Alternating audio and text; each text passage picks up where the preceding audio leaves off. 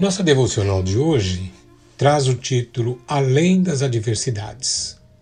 Pensando nesse título, tomei Hebreus capítulo 12, versículo 2. Olhando para Jesus, autor e consumador da fé, o qual, pelo gozo que lhe estava proposto, suportou a cruz, desprezando a afronta e assentou-se à destra do trono de Deus. Bem, Durante uma maratona haverá momentos difíceis e muitos lutarão com o desejo de abandonar a prova.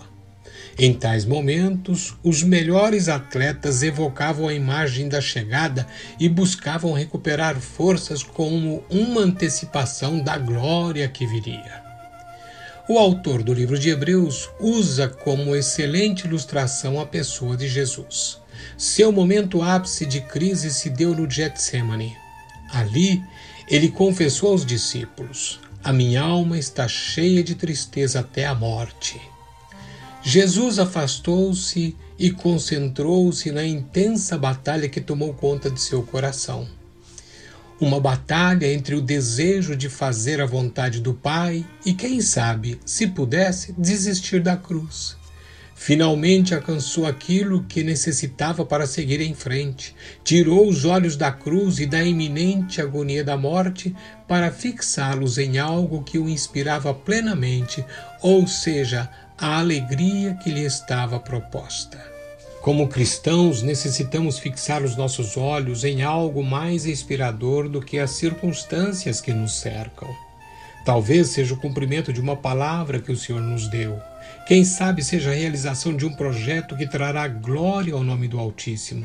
Não sei, mas como Jeremias devemos dizer: quero trazer à memória o que me pode dar esperança. Lamentações de Jeremias, capítulo 3, versículo 21. Ponha isso no seu coração e ao terminar essa devocional, oramos todos juntos.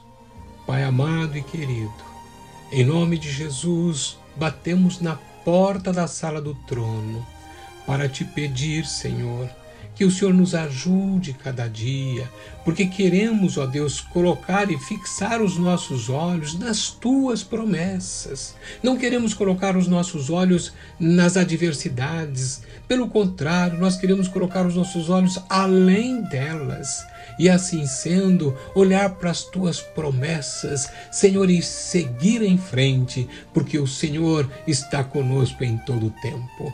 Muito obrigado, Pai, em nome de Jesus. Amém.